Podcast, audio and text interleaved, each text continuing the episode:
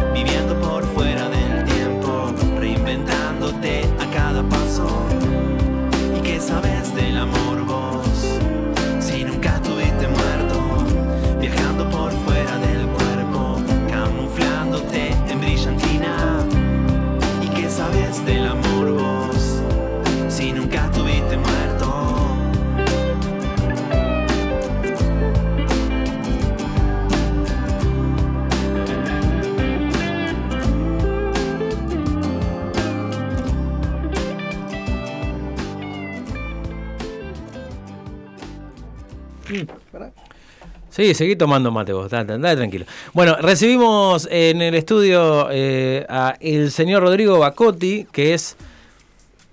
es- Pará, yo me quiero sacar la duda acá porque yo soy un, un gil de goma. ¿Sos, vos, vos sos Milonga Indie o sos parte de Milonga Indie? No, no, Buenas yo- tardes, yo. Rodrigo. Buenas tardes, ¿Por qué gracias por la, gritás? por la invitación. Porque, claro, yo tengo el énfasis de Alejandro Fantino, que está tan en boga ahora. Vos me estás diciendo vos me que estás vos sos- diciendo que venís a pescar. Eh, Rodrigo, vos, vos sos entonces Milonga Indie, Yo soy, sí, sí. pero digo, ¿por qué, eh, ¿por qué no como Rodrigo Bacotti? No sé, se, se fue dando. Eh, En realidad se fue dando. Yo, eh, yo soy Rodrigo Bacotti, pero cuando, cuando arranqué con este proyecto, cuando arranqué con esta movida, eh, nunca, lo, nunca lo pensé como para publicarlo con mi nombre y apellido. No, no, no sé, no me suena como. No me suena como yo quiero que suene. Ajá. Entonces, bueno, lo fui buscando por ese lado. Y a su vez, eh, también quería que sea un concepto, no, no un nombre. Por eso lo, lo, lo encaré así. Milonga Indie que se va a estar presentando eh, mañana, sábado, primero de octubre, en lo de Silverio, que está en 4 de julio y Roseli Rius. Eh, ¿Hay un teléfono para reservar? O? Hay un teléfono, sí. Si me das. Sí, mientras Cinco- tanto eh, le cinco decimos, segundos te lo sí, digo. por supuesto. Eh, estábamos escuchando Nunca estuviste muerto, una canción de, de Milonga Indie. Eh, repetimos que se va a estar presentando mañana y las reservas pueden hacerlas. Hacerlas al 2628-4771. ¿Y qué es lo que vas a estar presentando ahí mismo? Y bueno, en realidad Milonga Indie tiene como diferentes materiales. Tenemos un, un disco editado, el, el primer disco que salió el, el año pasado, que se llama Milonga Indie como el proyecto. A su vez hay un EP de cinco canciones que salió este año y hay varios temas eh, que han sido lanzados como singles. Y lo que se está presentando en realidad eh, se condensa ahí como buena parte de todo ese material. Va a ser un, show de, de cuánto tiempo. No, el show no va a ser muy largo en sí mismo porque comparto también con Pedro Restucia, otro cantautor, acá montevideano, también un gran compañero de... ¿Tiene algo que ver con. eh, ay, eh, Miguel no, me- se me perdió el nombre. Y De- tiene que ver con todos los El director de, de- de- director- Alberto, el, de de Alberto. Alberto, el sobrino de Alberto. Ah, mira, bien. Pero a su vez su abuelo fue presidente, Presidente nacional, campeón de América del Mundo. Ah, Y su padre es uno de los ingenieros de sonido más conocidos también de acá, Luis Restucia, productor de Jaime Ross, entre otras cosas. ah, bueno, entonces, Es gente muy en la movida. tiene un currículum vital ¿Cuándo, interesante. ¿Cuándo arranca el proyecto Milonga Indie? Y bueno, arranca en realidad hace ya varios años. Yo había arrancado eh, cerca del 2015 a componer algunos... Había, arrancado más en un viaje ahí de exploración de, de, otros estilos, sobre todo con el tema del tango y la milonga, estu- estudiando guitarra para tango y milonga y bueno, empezando a componer. Y bueno, ahí arranqué como a, componer en ese plan. Y bueno, más allá de que yo estaba y estoy en otros proyectos, me empecé como a cortar solo por ese lado. Y bueno, cuando quise acordar en esa época tenía como un, un puñado de canciones que por lo menos para mí tenía ya, ya eh, sentido de disco. Y bueno, como que ahí en ese momento me dije, "Ta, me, me mando a hacerlo, a hacerlo solo por las mías. No tiene como un momento, viste, puntual que digas, arranca Arranqué acá, pero día. arranca como parte de- en torno a ese proceso. Y bueno, cuando el disco empezó como ya a, a madurarse un poco, a, a definirlo como cómo iba a ser laburado y todo, creo que ahí podríamos decir que arranca, ¿no? Eh, pero sí, no, no tiene como un momento. ¿Cuán- ¿Cuánto te llevó el, el disco? Ese disco llevó mucho tiempo porque Pandemia de por medio. la pandemia cambió como todo, mil cosas. eh, a su vez, ese primer disco de Milonga Indie, que es un disco que tiene nueve canciones, tiene tres candombes, tres tangos y tres milongas. Yo lo medio que lo hice mano a mano con, con Ariel Luzardo, que me ayudó en lo que fue la parte de arreglo de guitarras. Y bueno, también con los tiempos de uno y del otro. Que bueno, ta, la pandemia cambió muchas cosas, pero a su vez la, la cotidiana también a veces complica Claro. todo eso. Y bueno, en- a veces también los discos toman como sus, sus propias decisiones y vos pensás que lo vas a hacer en seis meses y pasó un año y medio y no resolviste ni la mitad de las cosas. Eh, nada, de- demoró bastante el disco ese. No sé exactamente cuánto, pero creo que, demoró capaz que más de tres años. Dijiste que, que- que arrancaste en una exploración por el 2015 con, de otros géneros. ¿Con qué género arrancó Rodrigo en, en la música? Y yo de chiquito, eh, de niño, siempre fui de, de escuchar eh, mucho a, a los Beatles, ¿no? Y después mucha música popular, que era la música que estaba de moda en su momento. Pero creo que el, el viaje mío arrancó más a los 14, 14, 15 años que empecé a escuchar a, a Charlie, a Spinetta, y ahí eso sí me, me voló la cabeza y fue como la música que yo empecé a, a tocar, a, ¿no? a escuchar, a tocar, a tratar de, de hacer cosas parecidas, aprender a tocar con esa música. Y el tornillo en la cabeza de Geniol que termina siendo tu abuelo, ¿cómo, cómo llega el tango a tu cabeza? El tango, la milonga. En realidad el tango siempre estuvo presente, estuvo pres- presente, está en mi memoria sensorial desde siempre. Lo que pasa que está en un, est- estuvo muchos años en un lugar que era como la...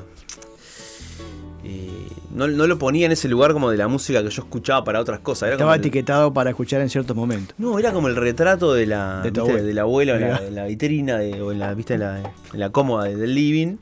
Mi abuelo hizo muchos años de co- compositor, eh, cantante y sobre todo fue un periodista bastante reconocido en el mundo del tango y un enfermo obsesivo absoluto de- por la música a un nivel que realmente casi que de locura con eso. Y bueno, yo eh, como que de alguna manera cuando, cuando él se murió, en realidad cuando él se murió no, porque yo te- fue en el 94, pero cuando mi abuela, que era su, su esposa, se murió en el 2008, como que yo me quedé con todo lo que él tenía. Y bueno, en ese momento yo empecé como a procesarlo de otra manera. Sobre todo cuando, cuando traté y logré ponerme en contacto con las composiciones de él. Que fue como, bueno, empecé a decir, pa, esta música en realidad nunca la tomé en serio desde el lugar de lo, De de lo- musical. de lo que De es la hacerla. construcción musical, claro. Y claro, me di cuenta, dije, esto tiene más rock que todo el rock que yo escuché en mi vida. Y ¿no? además el tango es bastante Sí. O sea, lo que podés escuchar en los años 20, 30, a Se sigue día de hoy resuena, claro. Sí, bueno, tiene, algún, tiene algunos temitas hoy por hoy con. Bueno, con, con todo el tema. de- Con los temas, con, el- con los temas a tratar. Con las letras, ¿no? Exacto. Los tangos de hoy, los tangos estarían censurados hoy todos Sí. porque son. La son misoginia está a flor de piel. Brutal, brutal, y uno no- a veces no lo puede creer, ¿no? Las cosas que dicen. Dicen, pero digo, ahora, haciendo, poniéndolo un poco en contexto, se entiende y. Sí, sí, era, era otra forma de ver la vida y bueno, Exacto. la el arte tiene eso, transmite la realidad, el Sí, presente. que de hecho pasa con tantos otros géneros también. Bueno, hoy en día, vos- yo, yo a veces digo esto, ¿no? Porque uno cuando ve en, en perspectiva hacia atrás eh, la música, por ejemplo, y uno dice, bueno, no, no sé qué, la, la misoginia del tango. Pero hoy tenemos géneros musicales que triunfan y tienen millones de visitas y siguen eh, destratando a la mujer, hablando, yo sé, el reggaetón, el- el- alguna- algunos reggaetones, Sin algunos. duda, sin duda. no- no- a mí no me gusta decir él, pero sí, bueno, muchos artistas contemporáneos hasta el día de hoy siguen ah, componiendo desde ese lado Sin y duda. siguen teniendo millones de visitas. Sin duda. Creo que ahí lo que me parece que lo que lo que hay un poco es que el tango tenía como una como una sensibilidad muy masculina, ¿viste? Claro. Y masculina de, de esa época del siglo pasado, que claro, El tango se bailaba entre hombres. sí, es como otro, es como otro plan, es como una, era como una experiencia del, del- del varón. Y que por suerte no lo es más, porque de hecho hay- muchas mujeres cantan tango en Uruguay, hay muchísimas cantantes de tango y ¿no? Claro. Pero aparte, por eso, ¿no? Creo que la experiencia de varón ha cambiado también. Ya no También, es esa también. experiencia de, de antes, ¿no? No sé qué tanto ha cambiado, pero sé que ha cambiado y Claro. que, que ese tipo de cosas eh, no están más como sobre la mesa, por lo menos desde un lugar como tan dominante. Pero bueno, sí, el tango claramente eh, tiene algo, como decís, temporal, porque hay, hay cuestiones que uno escucha que son, que son modernas, ¿viste? Como lo que es la, la tocada y la... Hay como, también hay muchos tangos, ¿no? El tango no es uno solo. Yo estoy muy metido, estuve siempre metido con lo que es el tango canción, ¿no? Hay toda una línea como el tango moderno, argentino, post Piazzolla, que ya es otro plan, ¿viste? Mucho más experimental en la parte instrumental, que me, me fascina, pero va por otro lado. El tango canción me parece que rescata otra cosa más eh, minimalista en otros aspectos, en lo que son las letras, en lo que son los personajes que se desarrollan. Eso me parece. Ah, eso me parece fascinante siempre. Claro, porque siempre son hist- narran historias. ¿no? Claro, y- Generalmente, y, tiene un, un hilo conductor el tango, generalmente. Sí, y, y el tango tiene eso de decir mucho en poca palabra, ¿no? Claro. Muy pocas palabras, y, ¿no?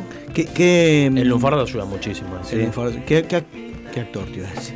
¿Qué, Sí, qué Brad tangue- te va a sí. decir. Bueno, viste, ¿Qué- muchos ta- son actores también muchos. Sí, por cantantes, sé ¿eh? porque dicen. Sí. al decir- ¿Qué, qué artista de tango vos eh, identificás con esto que vos decís de la canción, el tango canción? Bueno, yo lo que. Viste que también pasa mucho en el tango que el, el cantante no es el compositor a veces. Pero. ah, Son solamente intérpretes. Claro, hay de, hay de las dos cosas, pero. Para mí el cantante por excelencia, de- lo más grande que escuché es Julio Sosa. Eso no, no tengo duda.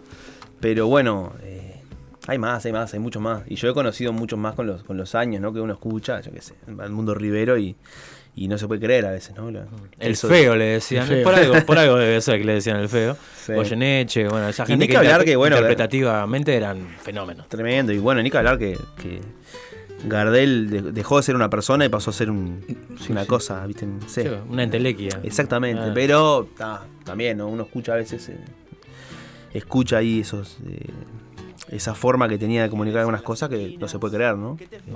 Vol- volviendo a, a Milonga Indy, Sí. eh, Emilio era tu abuelo. Es mi día de mi abuelo. De, de toda la herencia esa que te dejó de musical, ¿no? Eh, puede ser que hayas elegido una canción particularmente para incluir dentro de tu, de tu disco. Sí, sí, sí, yo en realidad una buena parte de la, de la razón de ser de, mi- de Milonga India al comienzo tenía que ver con mi, mi intención de versionar a mi abuelo. Yo me moría por versionarlo, pero en realidad demoré muchos años en poder escucharlo a él. Eso te iba a preguntar, porque Mm. la referencia, una cosa es leer la letra Sí. y yo qué sé, interpretar cómo la puede haber cantado tu abuelo, y otra cosa es escucharlo realmente. Eh, no, no pudiste acceder fácilmente a eso. No, no pude acceder fácilmente porque la- la- las cintas algunas se perdieron. O bueno, la vida de él tampoco fue la más ordenada del mundo, entonces no estaba todo tan claro ahí. Cuando mi abuela se murió fue que yo entré con ese viaje y tampoco le podía preguntar. La gente de esa época también se fue, se fueron pelando todos, ¿viste? La- Mm. Y bueno, en realidad, el, más allá de una búsqueda artesanal que yo hice a mano mil veces, no, no lo logré encontrar. Eh, y lo que hice fue, mm, en un momento, empezar a, a, a pelear un poco en Agadu para que me pasaran las cosas. ¿viste? Pero claro, no, no, como que no pueden dártelo así nomás. ¿viste? Pero está, fue como después de muchas charlas, de algunas como más también más informales con gente de la vuelta a Gadu, logré que me, me facilitaran el material porque también era como, era obvio, era el mismo apellido, era como, ¿qué- ¿quién va a ser si no soy yo que, la- que las quiere escuchar aparte? Cuando las fui a escuchar, me... Cuando las fui a escuchar, me... Casi me desmayo ese día porque me dieron un sobre y eran solo las partituras, no estaba la música. Ah. Y ¿dónde está la música? No, esa época me dicen no se registraba con música, se registraba con partituras. Y ahí yo desistí. ¿Tenías que replicarlo? Ahí desistí. Ahí me metí con el Ale, con el Ale Luzardo, a como a arreglar el tema sin escucharlo. Sí. Solo por la partitura. Eh, y que, y bueno, un día de pedo, me tengo acá porque yo me anoté en una nota, en las notas del celular, Sí. la fecha en la que por primera vez lo escuché. Me anoté una nota. Tal día escuché el tema por primera vez. Porque fue, para mí fue zarpado. Es un viaje, tipo diario íntimo. Sí, casi. sí. Me puse, no sé, ¿sabes qué? Lo tengo en el otro Y debe haber sido, mientras busca eh, ese archivo, debe haber sido bastante movilizador encontrar encontrarse musicalmente con, con el abuelo, ¿no? O sea, Tremendo. Mi, había hecho una mudanza mi viejo que vivi- vive en Santa Lucía del Este.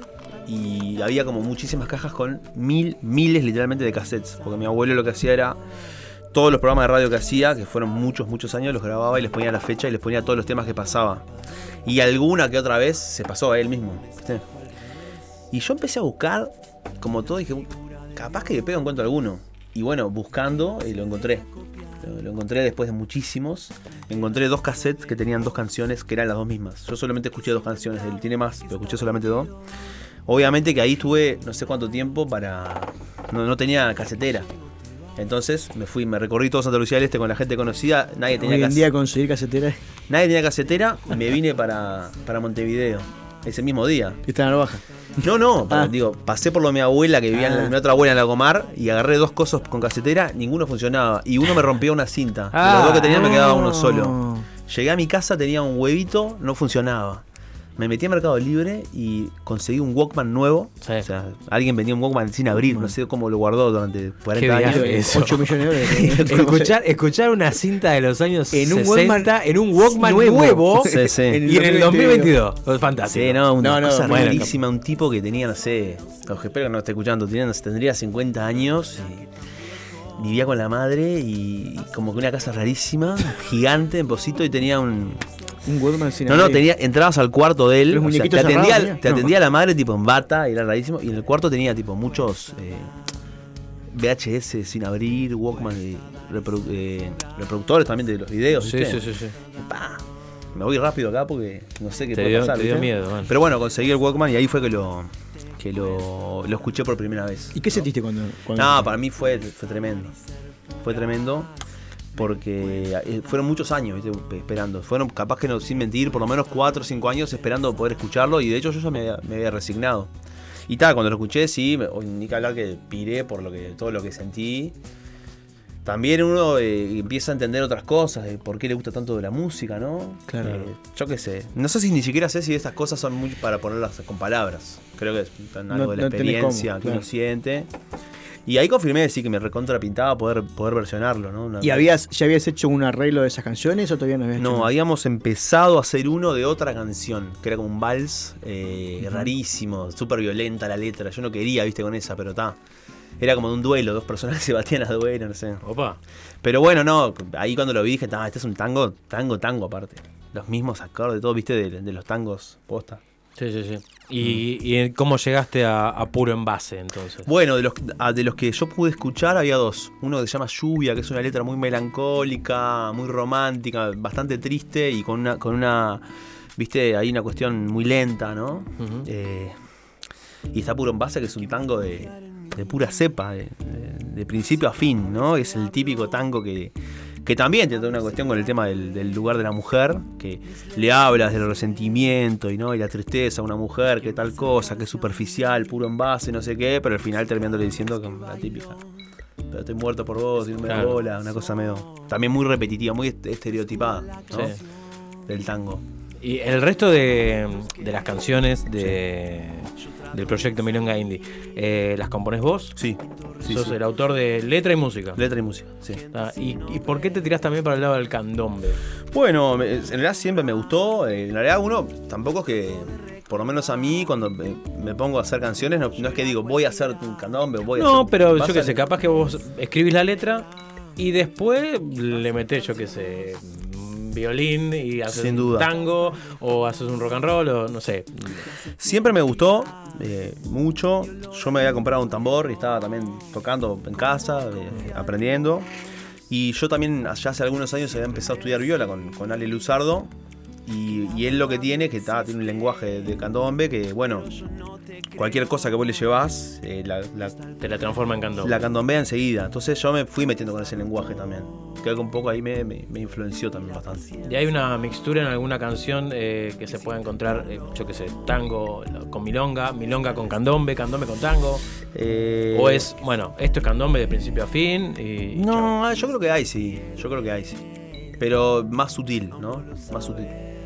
Rodrigo, eh, ¿a qué le cantás? ¿Le cantás a algo particular? ¿O decimos, hoy, le can- hoy se me ocurrió componer, escribir una canción sobre tal tema? ¿O tenés como decir, bueno, eh, le canto algo? Y depende, no sé muy bien. A veces sí le canto algo. Y a veces me gusta simplemente como. Me gusta. Como describir escenas. Ajá. Como una escena. ¿sí? Mi, mi intención siempre es que lo que dice una canción sea una escena que, es- que. Digo, esto es mi intención, no sé si se logra, pero. Que permita pensar esa situación, pero a su vez que pueda también aplicarse a otras. Es como una escena, ¿viste? Como si fuera una escena. Intento que sea como en abstracto. que uno la pueda visualizar eh, solamente leyendo o escuchándola. A mí ahora, por ejemplo, ustedes pasaron una canción ahí en. en- eh, ahora cuando, cuando arrancamos, Sí. se llama Nunca estuviste muerto. Es una canción muy, muy pop, incluso con algún toquecito medio funk. Que es raro, porque no, no, no vienen siendo así las canciones. Y mucha gente que escucha me dice, ¿y a quién le escribiste esta canción? Y yo digo, yo no se la escribí a nadie, de verdad. Y es una cosa que no es que no me no lo quiera decir. No se la escribí, no la escribí pensando en nadie, pero a su vez la escribí también pensando en, en mucha gente. Como que siento que ahí habla de algunas, de algunas posturas o cuestiones que siento que podría, por lo menos mi intención, es que podrían utilizarse para pensar en mucha gente. Son como situaciones, ¿viste? Como escenas, así. ¿No? Esta, no sé. Ahí vi que tenía una que se llama Te busco en los hits, ¿no? Sí, claro. Es la que va a Eh, sonar cuando, cuando te echemos. Te busco ¿A en los hits es una milonga. ¿A mí o No, no, Ah, a Luciano, a Luciano. Claro, como me miraste. A Luciano porque está muy entretenido ya. una milonga electro, ¿no? Electrónica. Pero mm, por lo menos para mí tenía como esa, esa escena muy fija de, de cuando uno escucha las canciones que le gustan pensando en alguien, pero que esa canción no fue escrita para ese alguien porque Mm. el artista nunca lo conoce a ese alguien, ¿no? Claro, sí, sí. Te sí. busco acá, ¿viste? Mm. Te busco en cosas que en realidad no tienen nada que ver, pero te busco igual. Eh, eso, ¿viste? Siento como que me, me- me sale para ese lado. Hiciste un EP eh, este año de cinco canciones. Sí. Está. ¿La idea después con este EP hacer un segundo disco o, o te vas a mantener así, sacando discos, discos eh, canciones sueltas? Mira, ahora EPs? justo en, en los últimos meses yo grabé varios temas que para mí no son un disco. Y más allá de que hay todo un esfuerzo en el disco, no lo siento con el espíritu de disco y los voy a ir sacando como formato single. Ya creo que ahora, no sé si mañana o pasado, porque yo no me, no me encargo de eso, porque no sé muy bien cómo hacerlo. Pero ya, va a quedar subido en las plataformas, en Spotify, en YouTube y todas esas cuestiones. Eh, y va a salir solo. Y creo que algo después, capaz que en un mes después sacaré otro, lo, lo voy viendo eso. ¿Y hay algunas canciones que ya tengas proyectadas a, a futuro que salgan del tango candombe? Sí, milonga? sí, yo estoy haciendo ahora, eh, eh, como tangos no, no, no han habido más. Y de hecho yo, si, el EP este tiene una cuestión, una presencia muy fuerte de todo lo que son beats eh, electrónicos. Yo me colgué mucho con la producción de así de, de música electrónica, por lo menos híbrida, electrónica también con otras cosas tocadas. Y bueno, viene saliendo mucho así. Hay mucha presencia de, de los beats, mucha presencia de, lo- de los scratches. eh, como tiene otra estética diferente. No, no está el tango presente en estos últimos, por lo menos, sí lo está desde otro lugar. Por ejemplo, tengo un tema ahora que está por salir que tiene.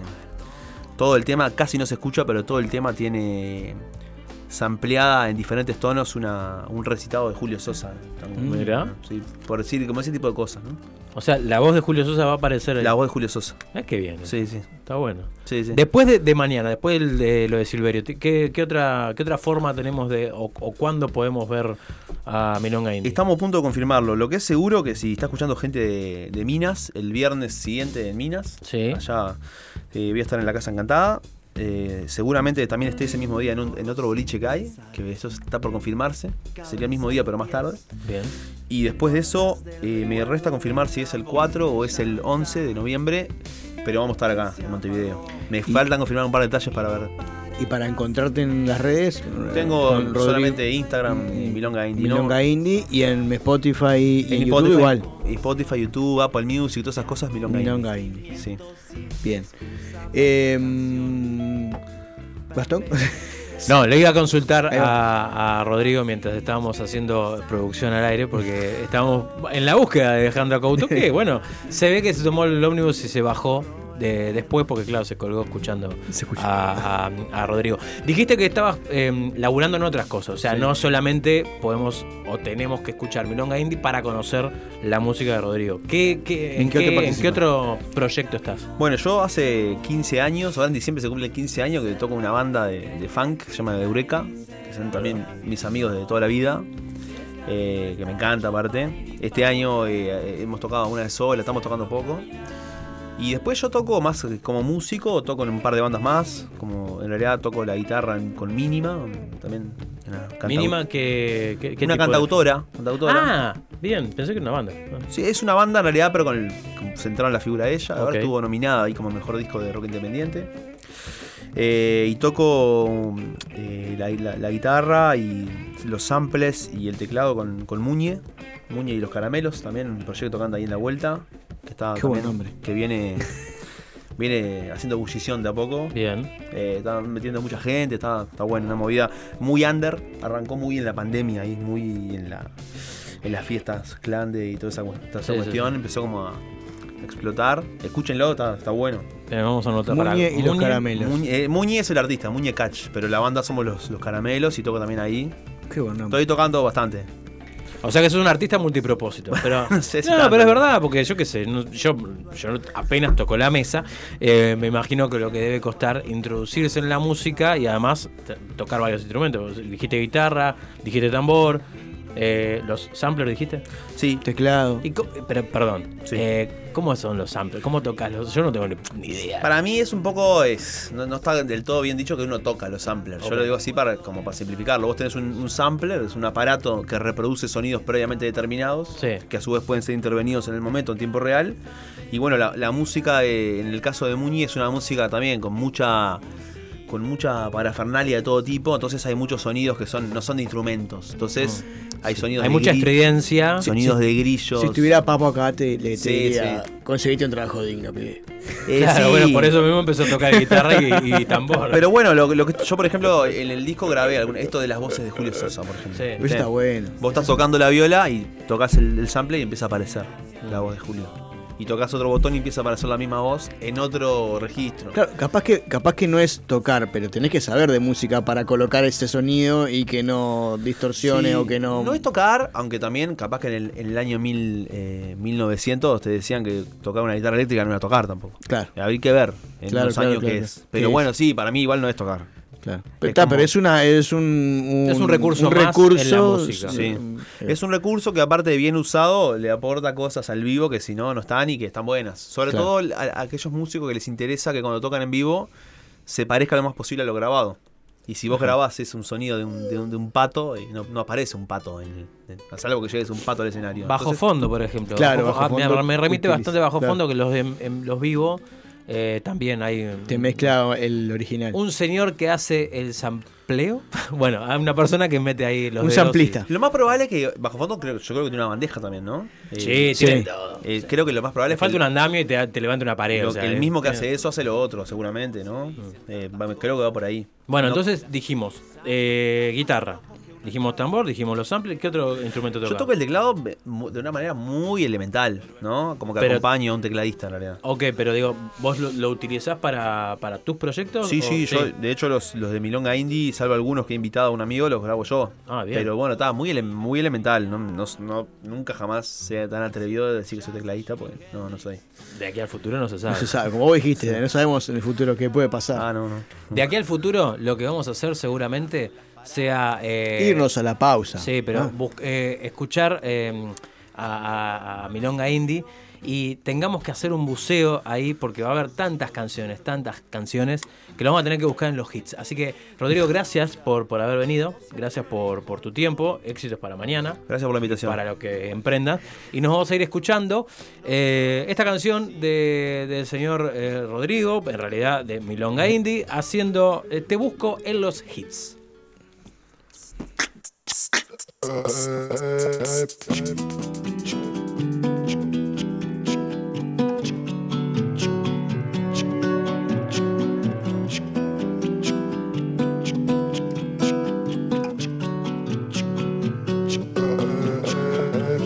Yo te busco en los hits, en mi carta natal, en mi lado trivial. Tengo un libro de voz, está escrito al revés, tiene un nombre en francés.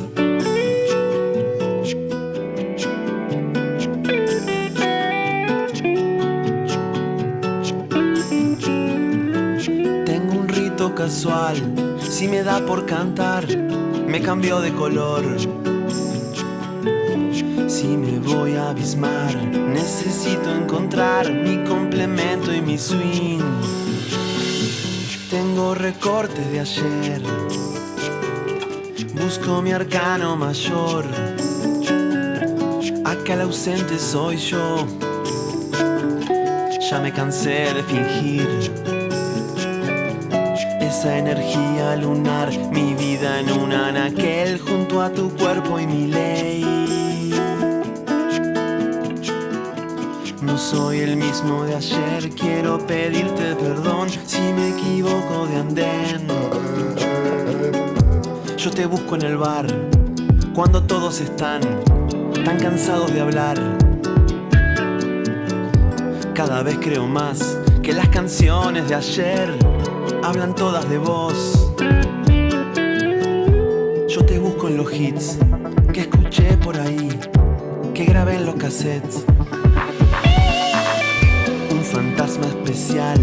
Me contó que al final no se puede olvidar. Como una escena en un loop. Apenas llego y te vas. Acá el de vidrio soy yo. Voy a volver a empezar. Una canción porque sí, un fragmento de mí, una energía que pide salir. Soy el mismo de ayer, quiero pedirte perdón si te comparo con